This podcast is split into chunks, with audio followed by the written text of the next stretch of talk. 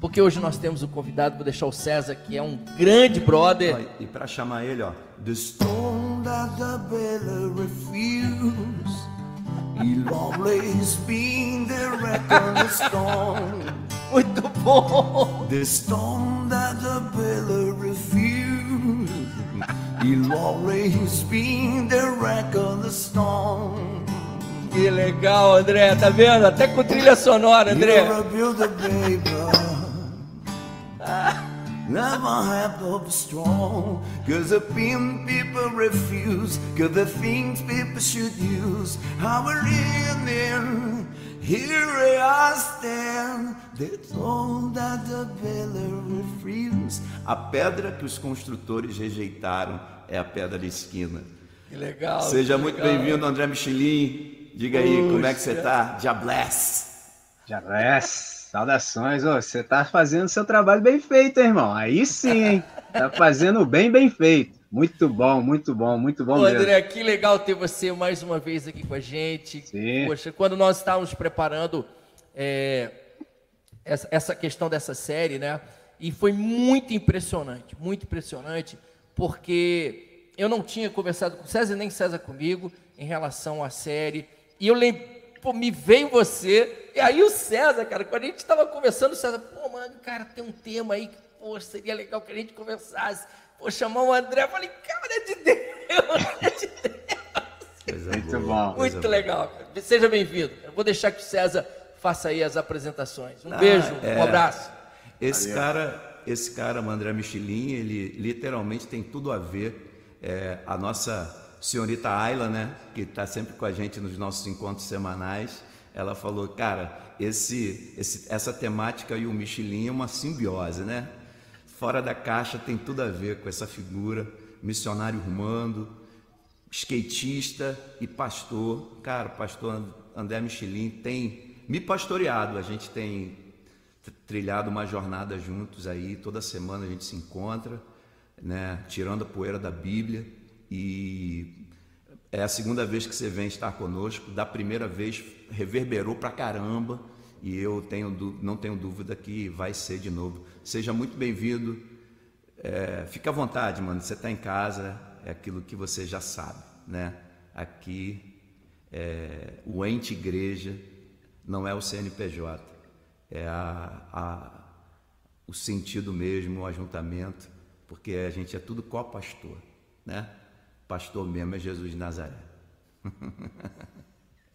boa, boa, boa. Meus irmãos, prazer e um privilégio estar com vocês. Eu sou André Michelin. Ah, César falou sobre a nossa amizade. Alguns chamam de mentoria, eu prefiro chamar de amizade espiritual. E é interessante que ninguém é o que é sem ter sido abençoado por alguém. Então, nós temos nos abençoado mutuamente todas as vezes que o César também está presente, para mim tem sido um momento de grande, de grande edificação, muito bom mesmo. Todas as vezes que a gente se encontra, nós saímos profundamente abençoados. E é um prazer, um privilégio estar com vocês nessa nova ocasião, nessa nova oportunidade. Segunda vez que estou com vocês, fico extremamente contente no Senhor de ter sido lembrado pelo aquilo que Deus nos tem dado para compartilhar. Então, é, é um privilégio. Nós estamos num momento novo, momento, um tempo atípico. Ah, ano passado estive com vocês também durante a pandemia, já se passaram alguns meses, parece-me que uns nove meses em média, e a gente está, nesse momento, tendo oportunidade, se a gente prestar atenção assim em Deus, eu penso que foram necessários dois mil anos de história de igreja para que nessa hora, se nós atentarmos ao ensino, por exemplo, dos apóstolos, no que diz respeito ao credo dos apóstolos, pode ser que agora seja uma boa hora para nós, de fato, discernirmos e vivermos a partir, por exemplo, da compreensão do que é a comunhão dos santos. O que é a comunhão dos santos? Por exemplo, nessa hora, nós estamos lançando mão da engenhosidade humana para que em virtualidade nós nos encontremos. Então, por exemplo, a pergunta é: como é que nós fazemos para estarmos conectados, isso é, em plena comunhão, sem estarmos no mesmo ambiente físico? você percebe que a virtualidade, através da engenhosidade humana, nos possibilita e nos viabiliza isso. Então, imagina, pensa comigo se é perfeitamente possível, por essa engenhosidade humana, através da tecnologia bem utilizada, estarmos em conexão, imagina o que o Espírito Santo, o que a Trindade, através da sua instrumentalidade, não pode fazer. É exatamente isso que se trata a comunhão dos santos. É estarmos conectados a despeito das, das distâncias geográficas e físicas. Nós já estamos em plena conexão. Por quê? Porque nós temos o mesmo espírito, é isso que possibilita que tenhamos comunhão uns com os outros. Então, entre nós, nós temos comunhão e também com o Pai, porque temos o mesmo espírito e estamos conectados no cabeça que é Cristo Jesus. Isso é a comunhão dos santos, é isso que permite, nos viabiliza, por exemplo, amar os irmãos que sequer temos contato físico, mas nós os amamos, é por isso que nós nos importamos, certo? Então, estou muito satisfeito de estar aqui com vocês nessa hora. Conversa é boa, fora da caixa. Fora da caixa, numa maneira muito simples de dizer, significa você pensar com outras categorias. Eu já explicito com quais categorias penso. Eu penso a partir de Jesus de Nazaré, eu penso a partir da revelação da Escritura, eu penso a partir do Evangelho. Por isso o tema é: que tipo de gente o Evangelho gera? Que tipo de gente o evangelho gera. Para isso, eu elenquei, vou fazer um purpurri aqui de alguns textos, e eu vou lê-los com vocês agora, vou chamá-los à leitura desses textos, eu vou dizer quais são, você tome toda atenção, eu elenquei pelo menos uma dezena deles, e vou lê-los, e na sequência vamos conversar e ver como é que o Espírito nos dirige dentro do tempo que nós temos. Então, eu vou dizer quais são os textos, esteja atento, se for o caso, tome nota e ouça com muita atenção a leitura. Primeiro texto, Marcos capítulo 1, versículo 1. Na sequência, eu leio o verso 14 e 15 de Marcos capítulo 1 ainda. Depois disso, João capítulo 3, versículo 3. Na sequência, Segundo aos Coríntios, capítulo 5, o verso 17. Depois, João 1, 14. Depois dele, Romanos, capítulo 11, entre os versos 33 e o capítulo 12, o versículo 2. Na sequência, segundo aos Coríntios, capítulo 3, o verso 18. Depois dele, Atos 1, versículo 8. Depois, Filipenses, capítulo 1, versículo 6. Na sequência, Romanos 8, 28 a 30. Depois, Filipenses, capítulo 3, versos 13 e 14.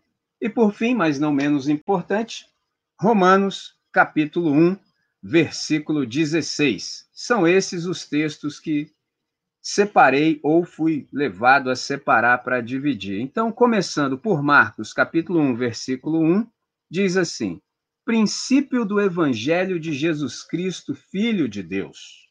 Marcos capítulo 1, versos 14 e 15.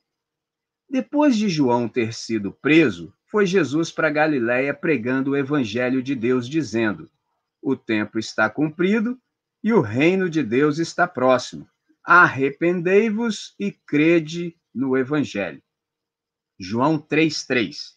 A isto respondeu Jesus: Em verdade, em verdade te digo que, se alguém não nascer de novo, não pode ver o reino de Deus. Segundo aos Coríntios 5,17. E assim, se alguém está em Cristo, é nova criatura. As coisas velhas já passaram, eis que tudo se fez novo. João 1, 11 a 14. Veio para o que era seu, e os seus não receberam. Mas a todos quanto receberam, deu-lhes o poder de serem feitos filhos de Deus, a saber, aos que creem no seu nome, os quais não nasceram do sangue nem da vontade da carne, mas da vontade, nem da vontade do homem, mas de Deus. E o Verbo se fez carne e habitou entre nós cheio de graça e de verdade. E vimos a sua glória, glória como do unigênito do Pai. Romanos, capítulo 11, versos 33 a 36, e na sequência já leio também capítulo 12, 12 versos 1 e 2. Ó profundidade da riqueza, tanto da sabedoria como do conhecimento de Deus! Quão insondáveis são os seus juízos e quão inescrutáveis os seus caminhos! Quem, pois, conheceu a mente do Senhor? Ou quem, ou quem foi o seu conselheiro? Ou quem primeiro deu a ele para que lhe seja restituído? porque dele e por meio dele e para ele são todas as coisas. A ele, pois, a glória eternamente. Amém. Rogo-vos, pois, irmãos, pelas misericórdias de Deus, que apresenteis o vosso corpo por sacrifício vivo, santo e agradável a Deus, que é o vosso culto racional. E não vos conformeis com esse século, mas transformai-vos pela renovação da vossa mente para que experimenteis qual seja a boa, agradável e perfeita vontade de Deus. Segundo aos Coríntios 3:18. E todos nós, com o rosto desvendado, contemplando como por espelho a glória do Senhor, somos transformados de glória em glória na sua própria imagem, como pelo Senhor o Espírito. Atos 1:8. Mas recebereis poder ao descer sobre vós o Espírito Santo e ser-me-eis testemunhas, tanto em Jerusalém como em toda a Judéia e Samaria e até os confins da terra. Filipenses 1:6. Estou plenamente certo de que aquele que começou a obra em vós há de completá-la até o dia de Cristo Jesus. Romanos 8, 28 a 30. Sabemos que todas as coisas cooperam para o bem daqueles que amam a Deus daqueles que são chamados segundo o seu propósito. Porquanto os que de antemão conheceu, também os predestinou para serem conformes à imagem de seu filho, a fim de que ele seja o primogênito entre muitos irmãos. E aos que predestinou, a estes também chamou. E aos que chamou, a estes também justificou. E aos que justificou, a estes também glorificou. Filipenses, capítulo 3, versos 13 e 14. Irmãos, não penso que eu mesmo já o tenha alcançado. Mas uma coisa eu faço, é que esquecendo-me das coisas que para trás ficam e avançando para as que estão adiante, eu prossigo para o alvo, a fim de ganhar o prêmio do chamado celestial de Deus em Cristo Jesus. Romanos, capítulo 1, versos 16 e também o 17. Pois não me vergonho do evangelho, porque é o poder de Deus para a salvação de todo aquele que crê, primeiro do judeu e também do grego, visto que a justiça de Deus se revela no evangelho de fé em fé, como está escrito: o justo viverá por fé. Eu vou chamá-los agora a uma oração, porque eu aprendi de um mestre cujo nome era Russell Philip Shedd, ele já está na glória com o Senhor, que é muito difícil pregarmos sem atrapalharmos o Espírito Santo. A leitura eu fiz. Graças a Deus por isso. Se nada daqui para frente for proveitoso, graças a Deus porque você pôde ouvir a boa palavra do evangelho sendo lida. Então, eu vou orar para não atrapalhar o Espírito Santo ou para que no mínimo eu atrapalhe minimamente. Então, a minha oração é para que Deus de fato venha fazer aquela mixagem entre aquilo que eu estou dizendo e aquilo que você de fato precisa ouvir. Então vamos falar com quem resolve? Deus nosso Pai, nós queremos te agradecer por essa noite. Te agradecemos pelo instrumental tecnológico, pela engenhosidade humana que o Senhor profetizou através de Daniel. O Senhor disse que a ciência se multiplicaria. E isso, Pai, faz com que nós tenhamos tecnologia e nós temos procurado, conforme o nosso discernimento, fazer o melhor uso da tecnologia possível, de tal maneira que numa hora difícil como essa, os nossos estejam cuidados, Senhor, que eles possam receber o teu alimento na segurança do seu lar. Então, nós te agradecemos por essa virtualidade que a engenhosidade nos permite, mas, sobretudo, nós celebramos o teu nome pela comunhão virtual que nós temos, porque de fato temos o teu espírito. Então, essa comunhão dos santos é que viabiliza, mesmo numa hora difícil como essa, separados fisicamente, estarmos aliançados em comunhão plena e perfeita, porque temos o mesmo espírito. Nós te agradecemos por isso. Nós somos um, em unidade, tanto com os nossos irmãos quanto com o Senhor. Nós te damos graça e celebramos o teu nome por isso. Te agradecemos também por termos um exemplar do Novo Testamento, da Bíblia completa em nossas mãos, Deus, de modo que possamos ler e dali depreender toda a compreensão que precisamos para bem viver. Nós te agradecemos. Então, suplicamos que não haja nenhuma interferência, Pai, de tal maneira que possamos continuar ouvindo a tua voz, porque é tão somente isso que nos interessa. Para tanto, nós carecemos sempre de equalização, abertura de compreensão e silêncio no nosso íntimo, de tal maneira que a exposição da tua palavra nos seja agradável. Nessa noite, é assim que oramos, agradecidos e fazemos em nome de Jesus. Amém, Senhor. Amém. Então, a pergunta que eu tenho o desafio de procurar a luz do Evangelho responder é exatamente essa: que tipo de gente o Evangelho gera? Se você prestou atenção no primeiro texto que li, primeiro texto de Marcos, capítulo 1, verso 1, diz acerca disso. Princípio do Evangelho de Jesus Cristo, Filho de Deus. Por ora, a pergunta para nós é: ora, se o evangelho gera um tipo de gente, de saída nós precisamos de fato saber o que é o evangelho. E para isso eu preciso fazer uma distinção com você imediatamente. Não confunda jamais evangelho e cristianismo. Cristianismo é uma coisa, evangelho é outra coisa. Quando eu utilizo a palavra outra, eu preciso dizer a você que no meu pensamento eu estou me referindo a algo essencialmente diferente. Então guarde isso. Evangelho é uma coisa, cristianismo é outra, ou seja, essencialmente diferente da proposta de Jesus de Nazaré. Ponto. Pergunta permanece: o que é o evangelho? Um jeito da gente saber o que algo é, é também sabendo, primeiramente, o que ele não é. Eu já lhe dei uma informação, vou trazer outra. Por exemplo, o evangelho não é um pacote doutrinário, muito embora o evangelho seja um ensino, ele tem um corpo de ensinos, por exemplo, eu sou amante da ortodoxia. Interessante. No entanto, o evangelho, insisto, não é um pacote doutrinário. Não é uma mera equação intelectual para que você possa, por exemplo, tão somente repeti-la. Mas fala, André, mas então o que é o evangelho? Em uma frase, um irmão nosso chamado John Piper disse o seguinte: Deus é o evangelho.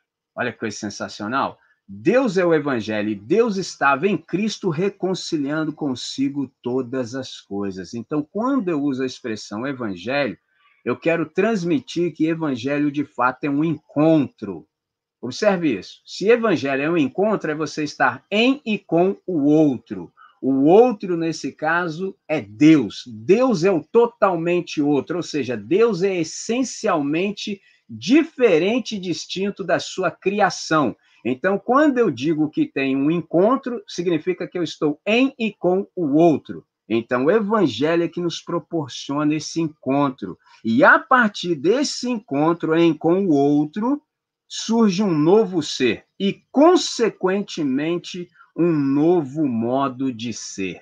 Isso é que é extraordinário. Quando nós nos encontramos com o totalmente outro, que é Deus, há um encontro de ser. E você pode me perguntar, André, que encontro de ser é esse? É o encontro do ser que ainda sou com aquele ser que Deus me tem salvado para me tornar. E aí esse choque, essa confrontação Aí, com isso em mente, nós já conseguimos discernir alguma coisa. Que tipo de gente o evangelho gera? Todas as vezes que nós temos esse encontro, há um choque, há uma confrontação de ser com ser. O ser que ainda sou e o ser que posso ser. Com isso, eu começo a compreender que tipo de gente o evangelho gera. Quando há esse encontro, há uma regeneração, há um regênesis, há uma regênese para que eu me torne de fato humano. É o texto que nós lemos, por exemplo, em João capítulo 3, o versículo 3, quando Jesus disse a Nicodemos, respondendo: Amém, amém. Ou seja, em verdade, em verdade te digo, quando há essa construção, é porque o que vai ser dito é de uma profundidade enorme e requer toda a atenção. Por isso ele diz: Em verdade, em verdade te digo que se alguém não nascer de novo, de novo aqui a palavra no original é anoten, ou seja, nascer de cima, ser regenerado de cima, não pode ver o reino de Deus, ou seja, não pode entrar, não pode experimentar essa nova realidade. E aí, o outro texto que nós lemos, o Paulo também nos socorre. Observe 2 Coríntios 5,17. E assim, se alguém está em Cristo, é uma nova criatura. As coisas velhas já passaram, eis que tudo se fez novo. Então, o evangelho gera gente nova para dentro da história, gente com vida onde só há morte. Quando você percebe isso aqui, coisa sensacional. Agora sim, nós já temos mais condição de perceber que tipo de gente o evangelho gera. Observe a última palavra, que tipo de gente. O evangelho gera exatamente isso. O evangelho gera gente. Só André, simples assim? É. Por que, que é simples? Por uma questão simples. Deus, ele não nos salva, por exemplo, para que a gente se torne anjo. Deus não nos salva para que a gente seja cristão. Deus não nos salva para que a gente seja evangélico. A salvação é sermos, por exemplo, conforme o Filho do Homem Jesus de Nazaré. Portanto, um evangelho que não produz gente não é o evangelho simples, contundente, real assim. Então, nós somos alcançados, nós somos salvos para ser gente. E gente como gente deve ser. Observe isso. Aí, se você está acompanhando o raciocínio, você está falando assim, André, peraí, peraí, vai devagar aí. Você está dizendo assim que eu não sou gente? Não, eu não. O Evangelho. Porque nós somos salvos para ser gente. Ponto. E gente como gente deve ser. O único parâmetro de gente como gente deve ser que nós temos no universo é Jesus de Nazaré. Mas fala, como assim? João 1,14. E o Verbo se fez gente e habitou entre a gente. E a gente viu a glória dele como a glória do unigênito do Pai, cheio de graça e cheio de bondade. Então, Jesus de Nazaré é gente como gente deve ser. Aí basta a gente olhar para Jesus que a gente percebe que nós não estamos como devemos. Isso é tão sério que se a salvação não nos alcançar, a gente se desumaniza de tal maneira que o ambiente se torna o inferno. Eu me lembro no dia do meu concílio, eu fui interrogado nesses termos, porque eu me empolguei e lá pelas tantas eu estava falando sobre isso, destino final, e eu falei que no inferno não havia nenhum ser humano. E aí uma pessoa do meu concílio se levantou e perguntou: "Como assim?" E aí eu precisei devolver a pergunta. Eu perguntei nos seguintes termos do texto sagrado: Para quem o inferno foi preparado? Aí a resposta foi: Para o diabo e seus anjos. E eu, com base nisso, respondi: Logo, portanto, não há nenhum ser humano no inferno. Quem está no inferno é porque se desumanizou, se tornou tão demônio que o ambiente final dele se tornou o inferno. Entendeu? Não há nenhum ser humano no inferno. Ser humano só pode estar no reino de Deus. Isso é salvação. Quando nós nos damos conta disso, a gente começa a perceber a extensão, a profundidade e a implicação da salvação. Por exemplo, como é que nós fazemos para compreender isso? Os irmãos nossos, em 1974, num congresso chamado de Lausanne, na Suíça, eles cunharam uma expressão, uma síntese fantástica que cabe muito bem nessa hora, é extremamente pertinente. Eles disseram assim: em Jesus de Nazaré, nós vemos Deus como ele é e o ser humano como deve ser. Então, se você não sabe como Deus é, olhe para Jesus de Nazaré. Se você não sabe como você deve ser uma vez que foi alcançado pela salvação em Jesus de Nazaré, olha para Jesus de Nazaré. Você resolve as duas questões da vida. Se você não sabe como Deus é, basta olhar para Jesus de Nazaré. E se você não sabe como é que você deve ser e proceder agora que você é um salvo, olha para Jesus de Nazaré. Porque Jesus de Nazaré, disse certo teólogo, tão humano assim, só Deus mesmo. Tão humano assim, só sendo Deus. Então, em Jesus de Nazaré, nós temos essa síntese. Nós percebemos como Deus é. Deus é a cara de Jesus de Nazaré. E eu e você, quando somos alcançados pela salvação, nós olhamos para Jesus e ali nós temos um novo paradigma de como ser gente da maneira certa. Então, quem é Jesus de Nazaré? Jesus de Nazaré é o ser humano como deve ser. Então, é nessa hora que a gente percebe quão magnífico é o evangelho. E o Paulo, ele percebeu isso também. Porque, se me permitem um comentário, o Paulo tentou falar em linguagem humana aquilo que é inefável a partir do capítulo 9 de Romanos. E ele foi nessa toada até o versículo 33 do capítulo, aliás, o 32 do capítulo 11. Então, se ele tivesse pulado do capítulo 8 para o capítulo 12, seria sensacional, porque não há linguagem para comunicar aquilo que o Paulo estava tentando comunicar. Por isso que até hoje a gente está aí ó, confuso, porque não há como expressar o inexprimível. É simples assim. É por isso que ele celebrou a Deus com esse cântico maravilhoso em Romanos capítulo 11, versos 33 a 36. Ó profundidade da riqueza, tanto da sabedoria como do conhecimento de Deus, quão insondáveis são os seus juízos e quão inescrutáveis os seus caminhos, pois quem conheceu a mente do Senhor, ou quem foi o seu conselheiro, ou quem primeiro deu a ele para que ele venha a ser restituído? Isso aqui são perguntas retóricas. Traduzindo, ninguém. Por isso ele deixa de fazer essa inquirição e passa para a celebração, porque dele e por meio dele, para ele são todas as coisas. A ele, pois, a glória eternamente. Amém. Então é aqui que a gente percebe o quão magnífico é o evangelho, essa constatação que nos leva a louvar. E aí, baseado nisso, Paulo faz um pedido e apresenta uma motivação. Observe como é que começa o capítulo 12, verso 1. Rogo-vos, pois, irmãos.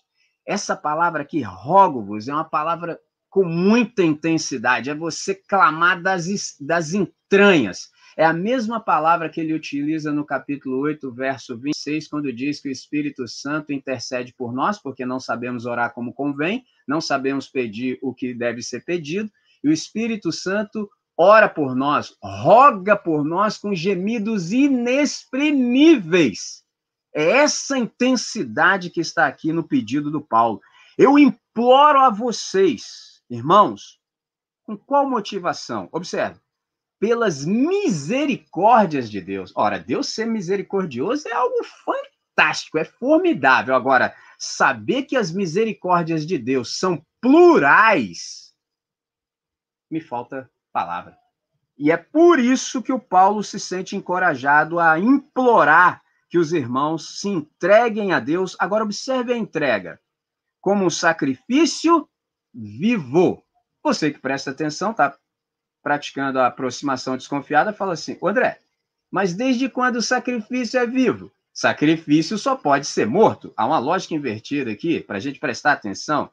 O sacrifício é vivo porque o sacrifício definitivo já foi oferecido na eternidade, na cruz, e manifesto no tempo, no espaço, na história, na crucificação, na cruz do Calvário. Então, nós que somos alcançados pela graça de Deus, pela sua salvação, nós nos entregamos como um sacrifício vivo para que vivamos em intensidade, sendo gente para esse tempo, como gente deve ser, conforme o ensino do Evangelho manifesta em Cristo Jesus, Jesus de Nazaré. Sensacional! É por isso que o Paulo roga: apresente o vosso corpo por sacrifício vivo, santo e agradável a Deus, que é o vosso culto racional. Como nós, nesse tempo, estamos precisando de gente que faz bom uso da massa encefálica, gente que não aposentou o cérebro quando se converteu, pelo contrário, gente que sua o cérebro, pensa, busca em Deus ideias para que a gente possa bem viver nesse tempo. Agora, para isso é necessário o que vem na sequência.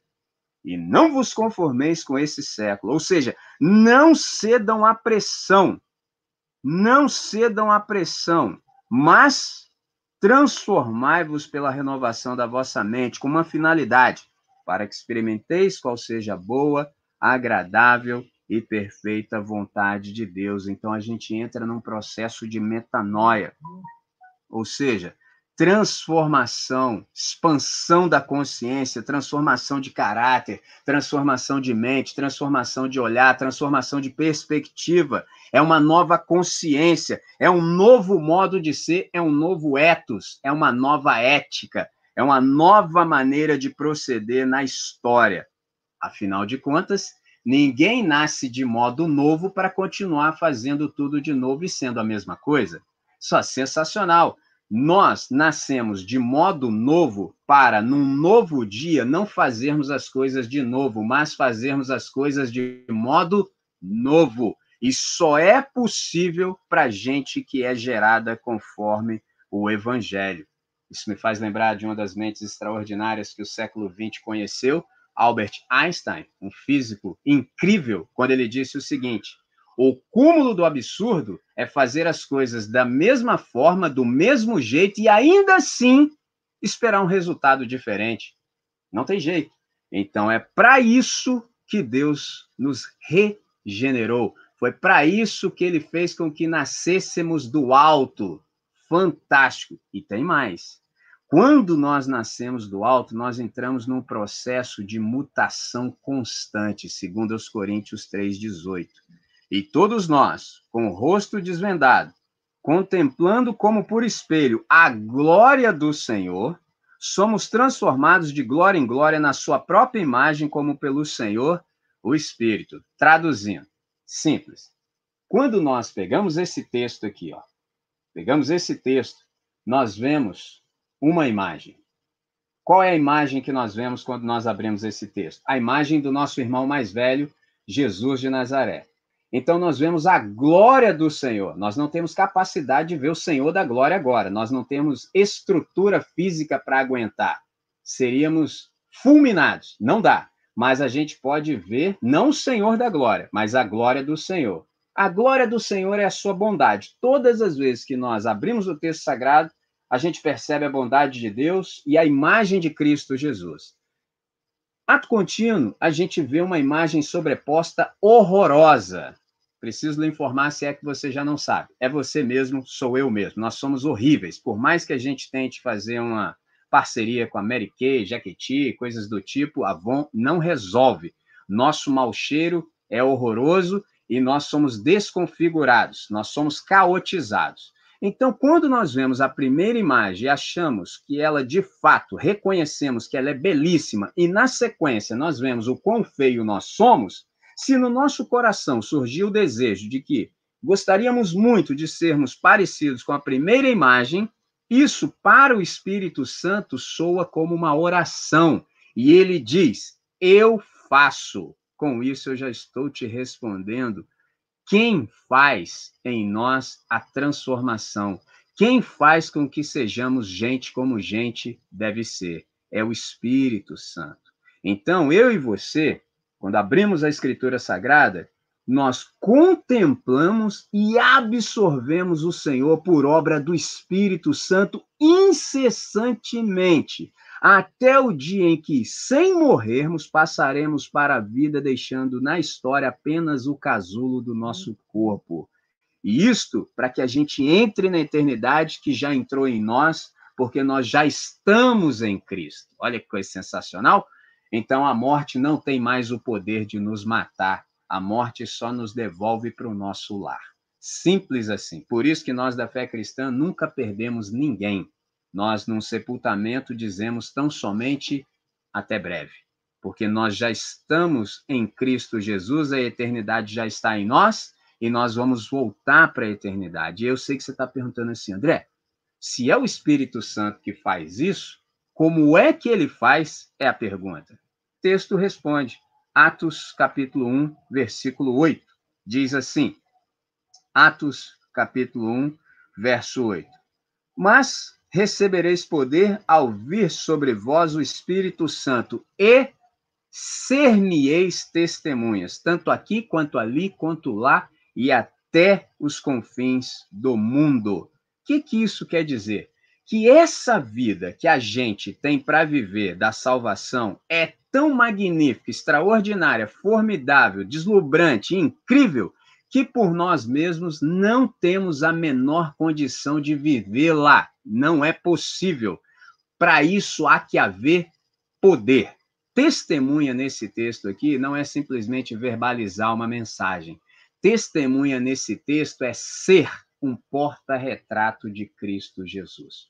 Qualquer pessoa que se encontrar comigo e com você, sendo nós, gente como gente deve ser, vai ver Jesus de Nazaré em nós. É fantástico. E aí a gente precisa perceber o seguinte: preste atenção como a fé cristã é maravilhosa. Há que haver uma distinção da fé, uma distinção fundamental e essencial da fé cristã para todas as religiões. Observe que eu disse fé cristã e religiões. Qual é a questão? A fé cristã, diferente das religiões, não é uma fé de tarefas. Ou seja, na fé cristã, você não tem uma lista do que você faz ou deixa de fazer. Não.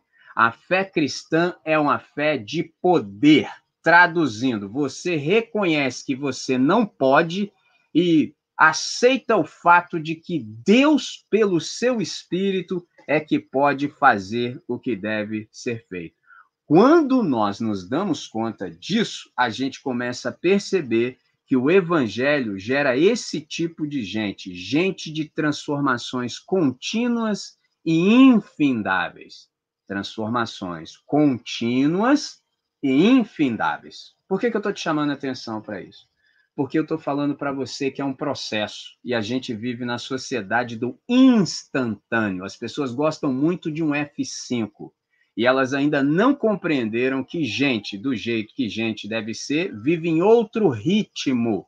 Nós somos gente do processo. Traduzindo, a nossa vida não tem o ritmo da informática, a nossa vida tem o ritmo da agricultura. Pegou a ideia? Traduzindo, Gênesis 2,15.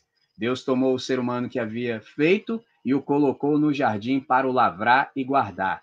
Então, a mente de Deus em relação à nossa ética, à nossa maneira de viver, é uma mente de agricultor. A gente precisa aprender a celebrar os processos, preparar a terra, escolher bem a semente, regar ou esperar pela chuva e celebrar todo o processo em gratidão a Deus, até que na estação certa a gente experimente do fruto. Isso é magnífico. Então, se estamos no processo, a gente começa a perceber e compreender o que o apóstolo Paulo diz. Por isso ele se regozijou e diz: Eu estou bem certo de que aquele que começou boa obra em vós há de completá-la até o dia de Cristo. Então, Deus é o autor e o efetivador de todo o processo de salvação. Ele começou muito mais do que a gente se preocupar em fazer a obra de Deus. Interessante isso muitas pessoas falam, eu tenho que fazer a obra de Deus. E quando nós verificamos o texto sagrado, a gente se dá conta de que não somos nós quem fazemos a obra de Deus, porque se a obra é de Deus, ele mesmo faz a sua obra. Agora, o interessante é quando nós finalmente compreendemos que nós é que somos a obra de Deus e como ele tem compromisso consigo mesmo, ele há de levá-la até bom termo. Então, é por isso que o texto também do mesmo Paulo, em Romanos capítulo 8, versos 28 a 30, faz sentido. Sabemos que todas as coisas concorrem juntamente para o bem daqueles que amam a Deus. Agora observe essa parte. Daqueles que são chamados segundo o seu propósito. Uma pergunta nos sobrevém aqui e nos ocorre. Qual é o propósito de Deus no nosso chamamento? Eu já disse, vou só relembrá-los e reiterar. Propósito de Deus no nosso chamamento é que fiquemos a cada nova experiência de contemplação da glória do Senhor mais parecidos com o nosso irmão mais velho. É o que o Paulo diz. Preste atenção onde isso começa? Na eternidade. A redenção é antes da criação. Olha que coisa fantástica. Perceba o texto porquanto os que de antemão conheceu, ou seja, antes que houvesse criação, Deus já sabia de mim e de você. Também os predestinou para serem. Observe essa palavra. Você sabe, há pelo menos 400 anos, os nossos irmãos se degladiam sobre a questão da predestinação, entre aspas. Só que o problema é que os termos estão equivocados. Uma coisa é predestinação, outra coisa é eleição. A predestinação, nós já sabemos. A predestinação é para sermos conforme a imagem do nosso irmão mais velho. Ponto. Agora, e a eleição? Traduzindo, por que é que Deus escolheu quem escolheu? Quais foram os critérios que Deus se utilizou? Deus escolheu quem ele escolheu porque ele sabia que alguém no tempo e no espaço escolheria andar com Cristo Jesus? Ou simplesmente ele escolheu por base na sua soberania. Eu escolhi você porque quero você e ponto. Eu não sei. Por que, que eu não sei? Porque também ninguém sabe. Eu não fui eleito secretário da Trindade. Esses assuntos são para além de minha pobre compreensão. Simples assim. Agora, o que eu sei é o que está escrito e está revelado. O que está escrito e está revelado? Porquanto os que de antemão conheceu, também os predestinou para serem gente como gente deve ser. Como é que gente é como deve ser? Conforme a imagem de Jesus de Nazaré, que é o primogênito entre muitos irmãos. Ora, você que está me ouvindo com atenção, fala assim, André, André, o Paulo errou aqui. Será que o Paulo está em contradição com João? Porque João 3,16 diz que o filho é o unigênito, o único gerado. Agora, aqui, primogênito da ideia de ser o primeiro entre outros irmãos. Não, não, ninguém está em contradição. É que aqui a percepção é outra, é outra compreensão. Qual? O pai, ele salva quem salva porque ele quer ter muitos filhos, uma pluralidade, uma enorme quantidade de filhos. No entanto, ele quer que cada um desses filhos seja parecido com Jesus de Nazaré. Por isso, Jesus é o primogênito, é o primeiro entre muitos. Primogênito em que sentido? De ser o parâmetro, de ser o paradigma, de ser o modelo para que nós o imitemos. Agora, observe a segurança da salvação.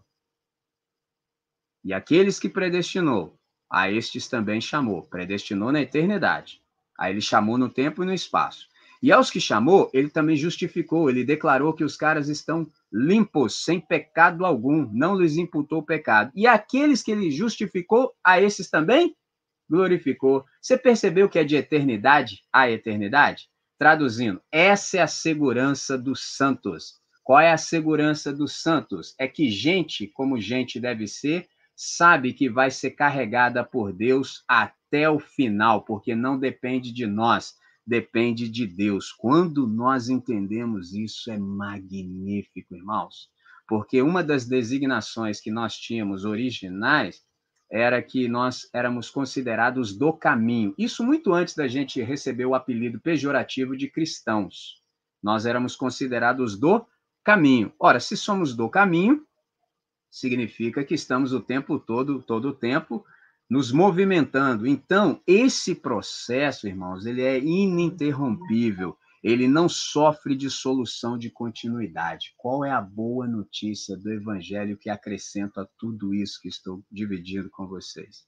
É que nós estamos no Espírito Santo. O Espírito Santo para nós é o ambiente, é a dimensão onde tudo isso acontece. Essa maravilha acontece em cada um de nós. O que, que isso quer dizer? Por exemplo, que não há nenhuma situação ou circunstância que seja intransformável, por uma questão óbvia. Nós estamos na dimensão do Espírito Santo. Então, oração deveria ser muito bem-vinda entre nós, porque oração é um jeito de, por exemplo, transformar o cenário. Oração é um jeito de transformar a história. Todas as vezes que eu e você estamos caminhando pelo planeta e nos deparamos com circunstâncias, situações que não estão do jeito do modelo de Deus, que é o reino, nós dizemos: ei, isso era assim até a gente chegar. Mas a partir de agora, isso não mais vai ser assim. Aí você chama dois ou três, dá as mãos, fala: Senhor, efetiva a tua vontade aqui na terra do jeito que é no céu. E para isso, o senhor pode contar comigo e com os meus irmãos. Eis-nos aqui. As coisas eram assim, mas a partir de agora não mais o serão, porque o teu reino vai se manifestar aqui, ele vai dar os sinais. Isso é magnífico. Por que, que eu estou te contando isso?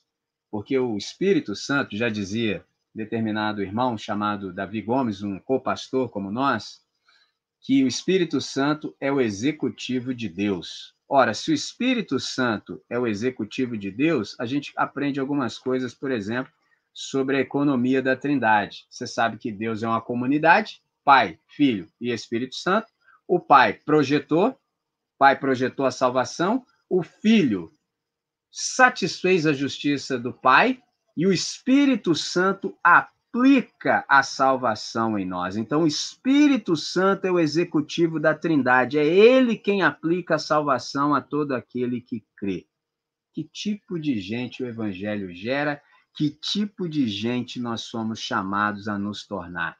Gente que vive conforme o propósito de Deus. E aí você me pergunta, André, o que, que é propósito? Propósito é a razão pela qual algo ou alguém existe. Então, eu e você existimos com um propósito. Então, qual é o propósito existencial de um neonascido? Sermos feitos pelo Espírito Santo cada vez mais semelhantes a Cristo Jesus. Por isso é que nós somos uma nova criatura. Olha que coisa sensacional! Para que estejamos livres para nos tornar tudo quanto Deus nos salvou para ser. E aí você pergunta, André, se é assim, esse negócio está muito bom. Diz para mim aí, diz para nós, como é que nós podemos nos tornar gente como gente deve ser? Repito, pela ação magnífica e profunda do Espírito Santo, que regenera o nosso ser, de modo que dentro do velho emerge, eclode, explode uma metamorfose que deixa para trás um, ca um casulo de velhices e faz surgir um ser absolutamente novo, com uma nova mente, com uma nova consciência, com nova percepção, com nova interpretação da vida e com uma nova atitude, com uma nova postura. Então é gente que sente, que pensa, que vê, que age, que reage de outro jeito. Como é que é isso? Você vê, sente, pensa, age reage do jeito de Jesus de Nazaré qualquer coisa que não esteja conforme Jesus de Nazaré, para gente que é nova criatura, que nasceu de modo novo, é neonascido, nasceu do alto, não serve. Aí a gente rechaça, a gente refuta, a gente abre mão. Isso é magnífico. Mas aí, infelizmente, há algo que começa a tentar impedir que todo esse fluxo de vida de fato se efetive porque tudo que eu estou te contando até agora é magnífico, é sensacional. Espero que você esteja vibrando do outro lado aí, assim como eu aqui. Mas, infelizmente, dada a nossa velha natureza, há algo que impede. Você pergunta, André, o que poderia impedir esse fluxo de vida, essa coisa magnífica que você está dizendo para nós aí a partir do Evangelho? Infelizmente, uma dimensão da nossa vida pode nos atrapalhar. Como nós somos seres contingentes, a gente lida com linearidade, passado, presente, futuro. É exatamente o passado que tenta impedir esse fluxo de vida. Por exemplo, já, sabe aqueles pesos neuróticos e culposos que a gente insiste em carregar desnecessariamente? Isso impede. Por exemplo, é aquele passado que não passa e assombra e impede de vislumbrar tudo quanto você poderia experimentar no presente. Qual é a boa notícia do Evangelho? João 1, 29. João Batista, vendo Jesus passar, disse assim: Eis aí o Cordeiro de Deus que tira o pecado do mundo. Extraordinário esse texto. Observe esse verbo tirar. Se você quiser, grife esse verbo para que ele se efetive na sua vida.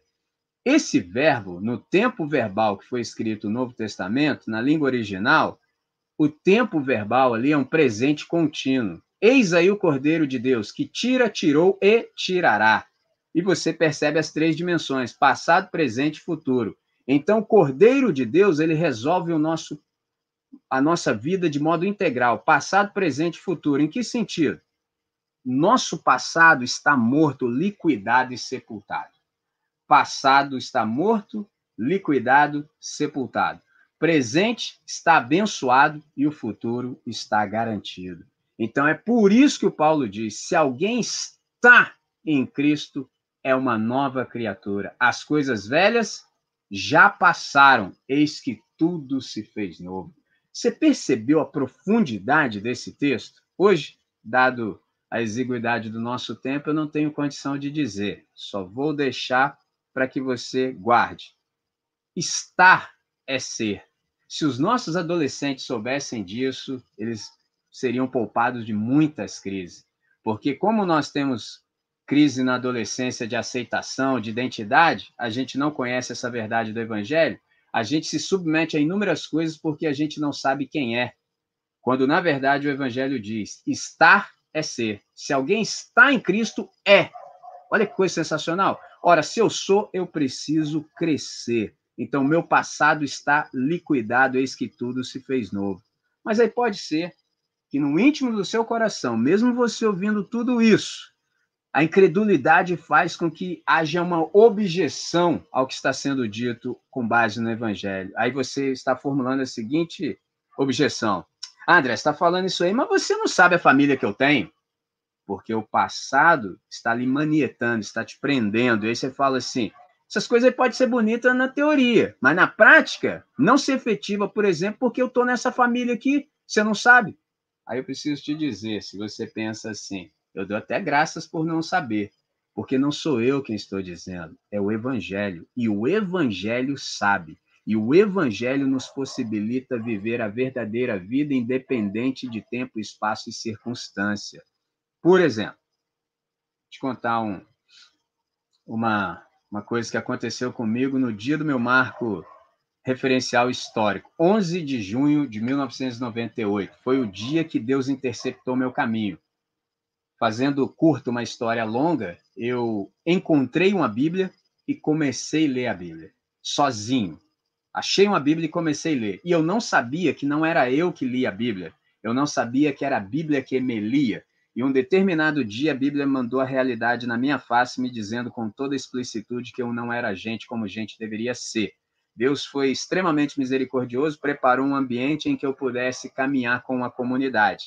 E esse desembocar da história levou um ano e meio, de modo que culminou dia 11 de junho de 1998. Naquele dia eu reconheci Jesus de Nazaré como Deus, como Deus é e o ser humano como deve ser, e eu fiquei tão feliz, tão alegre, que na minha ingenuidade eu subi o morro do conjunto habitacional que eu morava pelo meio do mato. tinha a estrada, tinha o caminho, tinha a rua, mas eu preferi cortar caminho que já saía em frente à minha casa, subir o morro correndo para abrir a porta para ver o que, que tinha acontecido na minha casa.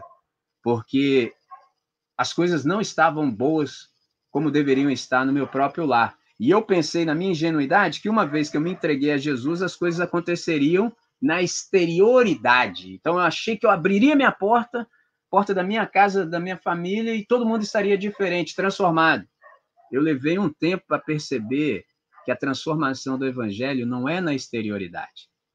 A transformação que o evangelho traz é sempre na interioridade e começa naquele que se rendeu aos pés de Cristo Jesus. O que, que isso significa?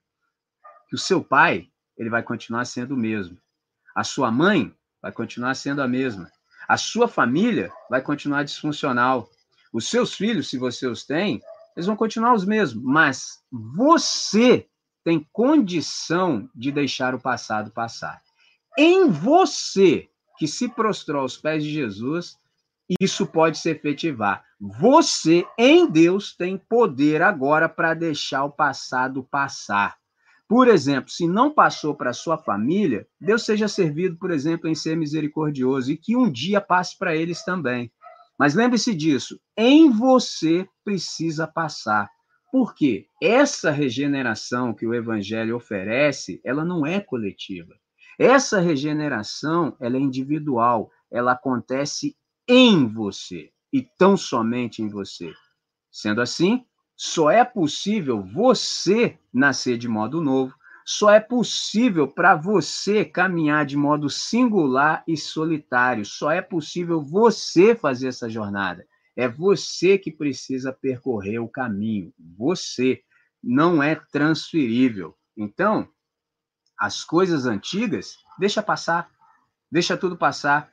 E se você deixar tudo passar, tudo se faz novo. Isso me faz lembrar de um companheiro de missão, ele é da música também, se converteu um pouco adiante de mim. Ah, o nome dele é Rodolfo Abrantes, e ele tem uma frase dentro das suas canções que é magnífica. Ele fala assim: Eu não fiz da saudade o meu refém quando eu arranquei o fio que me prende.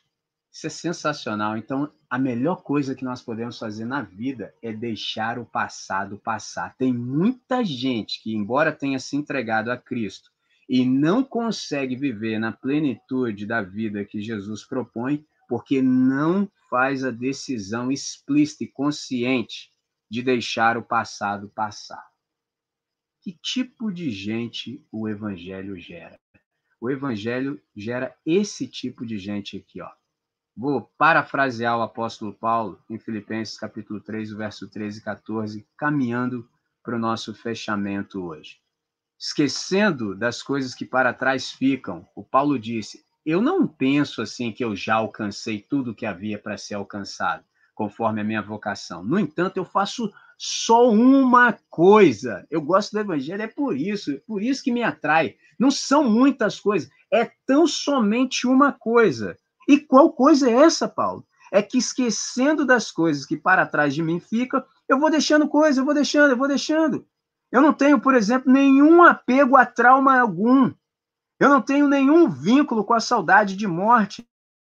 Eu não tenho nenhum compromisso com nenhuma mazela, com nenhuma dor, com nenhuma amargura. Por quê? Porque eu sei que amar cura. Eu não tenho compromisso com nenhum tipo de ferida, eu não tenho compromisso com machucaduras, eu não tenho nenhum compromisso com nenhum rasgo na minha carne, nenhum corte, nada. Essas coisas para mim são passado. Eu não tenho compromisso com nada disso. Eu não beijo as minhas cicatrizes, eu não lambo as minhas feridas. Eu esqueço dessas coisas que para trás ficam, para que eu possa prosseguir para as que diante de mim estão. Então eu prossigo para o alvo, para o prêmio da soberana vocação de Deus em Cristo Jesus. O que, que o Paulo está percebendo?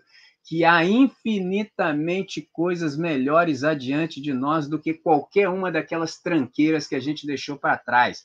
Observe que eu usei tranqueira, mas eu preciso dizer que a ideia do texto aqui também é até as coisas boas que já aconteceram e já realizei também são passado, eu as deixo lá. Eu não sou nostálgico. Meu melhor dia é o dia chamado hoje.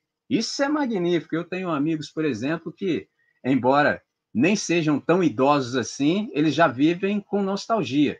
Não, porque na nossa época, eu falei, oh, me inclua fora disso aí, irmão.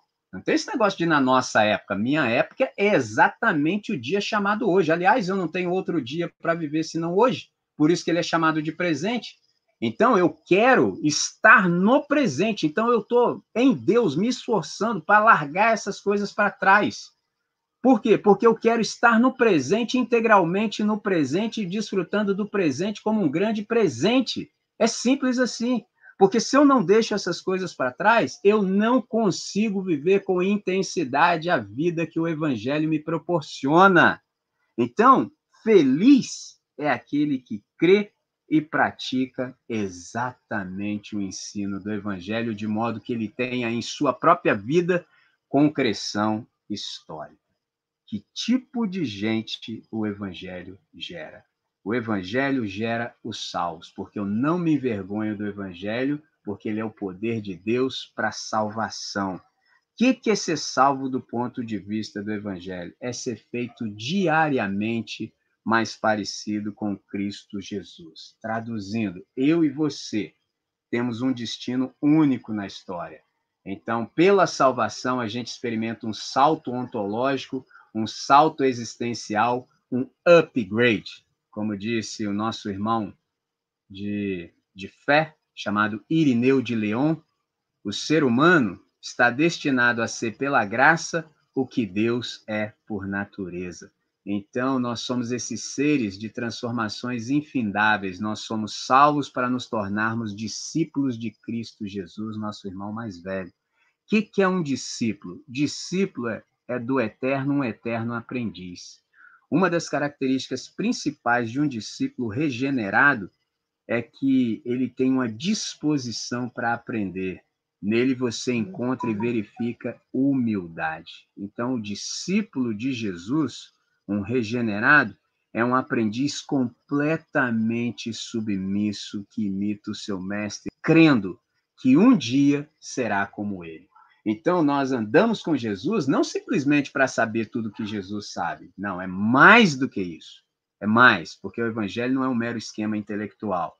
Nós andamos com Jesus e o imitamos crendo que um dia, pelo poder do Espírito Santo, nós seremos como ele.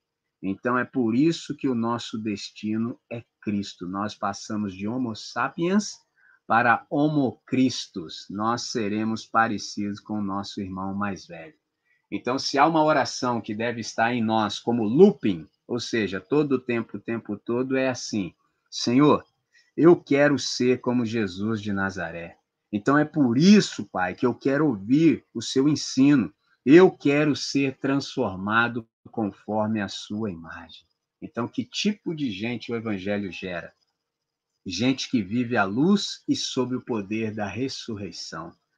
Nós vivemos sob o seu efeito, pois nós sabemos que tudo está feito para que em nós seja feito. Jesus fez tudo o que havia para ser feito, não para que agora fizéssemos a nossa parte. Nada disso. Ele disse: está consumado. Agora o Espírito Santo vai aplicar salvação em cada um de nós. Por isso somos gente de transformações infindáveis. É por essa razão que nós, por exemplo, nessa vida jamais poderemos dizer: eu estou realizado, acabou. Olhem só para mim, eu sou santo. Não há possibilidade. Todos os dias nós seremos transformados. Então, nós também somos gente que anda conforme a consciência, mensurando o peso de cada uma das nossas decisões. Ou seja, porque nós compreendemos que seguir a Jesus implica não seguir os nossos próprios impulsos e apetites, caprichos e sonhos, pois tudo isso foi danificado pelo pecado. Então a gente abre mão de tudo isso, a gente aprende todos os dias a negar a si mesmo. E aí a gente começa a viver com coerência, isso me faz lembrar de um co-pastor também, de quem aprendo bastante e tenho grande apreço, chamado Israel Belo de Azevedo. Ele é cuidador na Igreja Batista em Itacuruçá. Ele disse assim: O que nos cabe é vivermos de tal modo que nossas palavras e nossas atitudes sejam tão dignas e tão coerentes que cedo ou tarde serão aulas que as novas gerações escutarão e procurarão seguir. Que tipo de gente o evangelho gera? Gente que desfruta de experiências profundas, por isso inesquecíveis. Então, nosso objetivo é fazer uma imersão no conhecimento de Deus, não como mera informação, mas como experiência. A gente experimenta a vontade de Deus, a gente não sabe no sentido tão somente de informação. E isso, de fato, por fim, nos coloca diante de um grande convite do Evangelho. Qual é o convite do Evangelho? O convite do Evangelho é que o Criador nos chama a todos para sermos regenerados pelo Espírito Santo a partir do nosso homem interior, porque é uma questão de interioridade e não tão somente de exterioridade. Então a transformação ela é nesse nível, esse é o tamanho, essa é a extensão, essa é a profundidade começa na nossa mente, coração, sentimento, afeições, olhares, interpretações e culmina nas nossas atitudes. Esse, por exemplo, irmãos, é o valor e a essencialidade da nossa comunidade. Por isso que o quanto depender de nós, a despeito do tempo que vivemos, não deixemos de participar da nossa comunidade. Em que sentido? Para que a gente, todo o tempo, o tempo todo, seja exposto à palavra de Deus. Porque a experiência com Deus, ela é pessoal, mas o discipulado, ele é comunitário. Então, não perca a reunião da comunidade. Sobretudo, se numa hora difícil como essa, o ambiente em que você experimenta está um ambiente caótico, faça bom uso da tecnologia. Não desperdice oportunidade quando a comunidade se reúne. Que tipo de gente o evangelho gera? O evangelho gera gente regida por outro código de valores que nutre outra coleção de desejos. Que, que Deus requer de nós? Abertura para que a gente experimente essa gravidez do Altíssimo, porque há um texto que é muito citado, mas nem sempre compreendido. A causa de não sermos consumidos são as misericórdias do Senhor que se renovam a cada manhã. Sabe qual é a ideia original desse texto? É o que eu acabo de dizer. Que a cada novo dia Deus nos pega de volta, coloca em seu próprio útero e nos regenera para no, a nova realidade, para um novo dia. Traduzindo, nós não deveríamos ter dias repetidos, dias rotineiros, porque cada novo dia Deus nos regenera para ele. Segunda coisa que é necessária, um reaprendizado contínuo. Por que, que a gente precisa desse reaprendizado? Para a gente aprender a ser gente como gente deve ser, para que esse novo olhar tenha espaço em nós, para que haja outro entendimento, uma outra interpretação de si mesmo na vida e uma nova interpretação da existência como um todo, ou seja, para que as coisas tenham sentido e significado. E o culminar de tudo isso é que a gente se torne humano como Jesus de Nazaré. Ele de fato é humano. Então, quando você quiser saber como é que gente deve ser gerada pelo evangelho, olha para Jesus de Nazaré.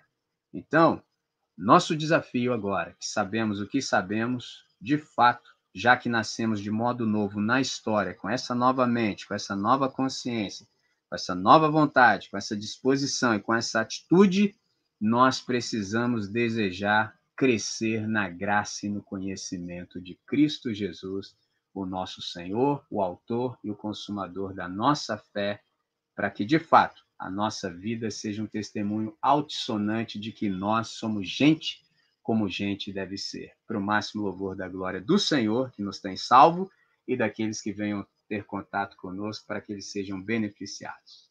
Essa é a palavra do Evangelho para nós nessa noite. Meu irmão César. Amém, irmão. Bom, eu tentei. Preciso confessar, oh, eu tentei. Eu tentei. Ô, oh, cara, foi muito bom. Imagina. É, galera tá aqui querendo saber como é que faz para adquirir uma camiseta Não Queime o Filme de Jesus. Ah, ok. Aí embaixo tá assim: já tem muita gente fazendo isso.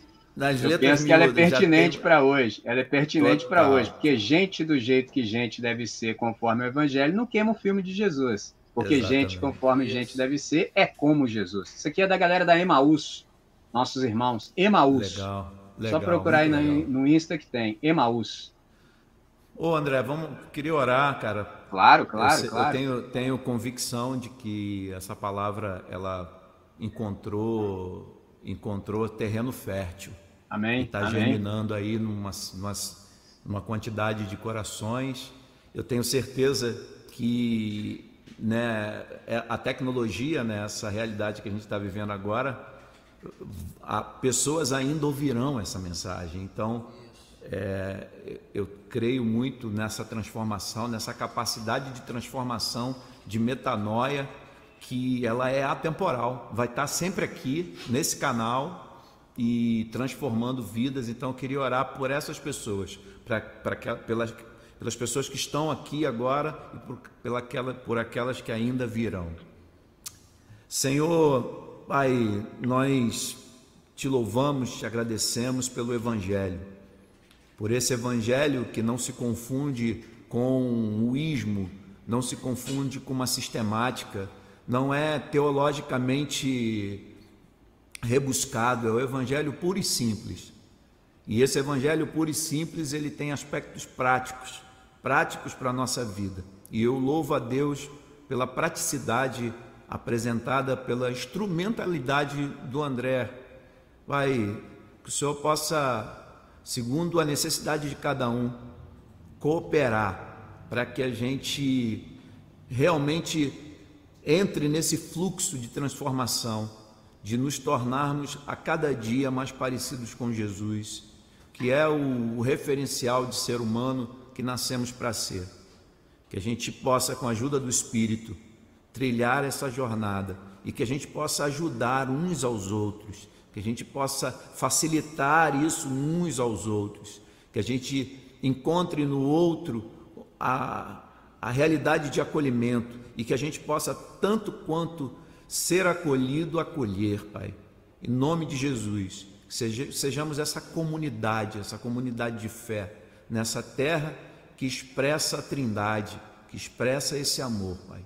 Muito obrigado, muito obrigado. Ser com aqueles que estão agora conectados conosco e ser com estes que estão chegando agora, esses que estão ouvindo essa mensagem numa, num outro espaço-tempo, porque o Senhor é atemporal e o Senhor há de frutificar, é de, há de fazer brotar essa semente, Pai, no tempo certo, no nome de Jesus. Pai. Amém. André, eu queria também dizer para você o seguinte, que é uma impressão que que eu sinto aqui. Na Vini a gente tem muito isso. É, a gente acredita que o Espírito Santo se move. E você tocou em alguns pontos, principalmente do passado, o quanto que o passado traumatiza, o quanto o passado angustia, o quanto o passado faz com que as pessoas não avancem, não é? E o evangelho é avançar, o evangelho dentro da proposta de Filipenses 3 é prosseguir, e, e a palavra é para que essas pessoas não fiquem paradas, prossigam, porque o Covid, é, para muitos, pode ser algo paralisante, que impossibilita, que não faz viver. E a palavra, dentro do que você trouxe para a gente, é prossiga, vá. Mesmo que você tenha as impossibilidades, mas você tem o Evangelho você tem a riqueza do Evangelho que é transformador e que esse Evangelho te transforme e te faça ser, no seu contexto, no seu lar, uma pessoa realmente parecida com Jesus de Nazaré. Amém. Obrigado, querido. Mano, queria convidar aqui, eu sei que tem várias pessoas aqui conectadas conosco que estão na jornada contigo. Na próxima semana serei eu que irei compartilhar a mensagem fora da caixa. E é interessante o que o Manga está falando, porque a temática da semana que vem vai ser, o meu tema vai ser ensaio sobre a cegueira.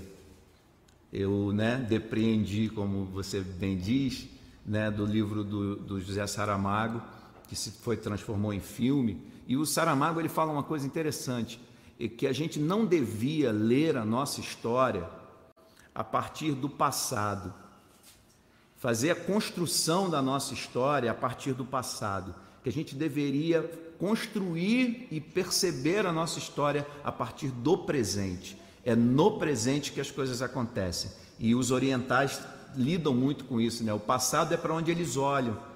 A gente do Ocidente, a gente fica olhando para o futuro, como se o passado já tivesse passado e o presente, né, dentro de uma realidade. Mas o conceito oriental é esse: eu estou voltado para o passado, o futuro eu não sei, não tenho a menor ideia de como será, e eu estou inteiro no presente. Então, semana que vem, no domingo, estarei compartilhando o, ensaio sobre a cegueira nesse tempo de pandemia. É, espero que Deus me dê graça. Amém. Obrigado, Amém. meu amigo. Obrigado, André. Amém. Deus te abençoe muito, meu irmão. Muita paz, muita alegria.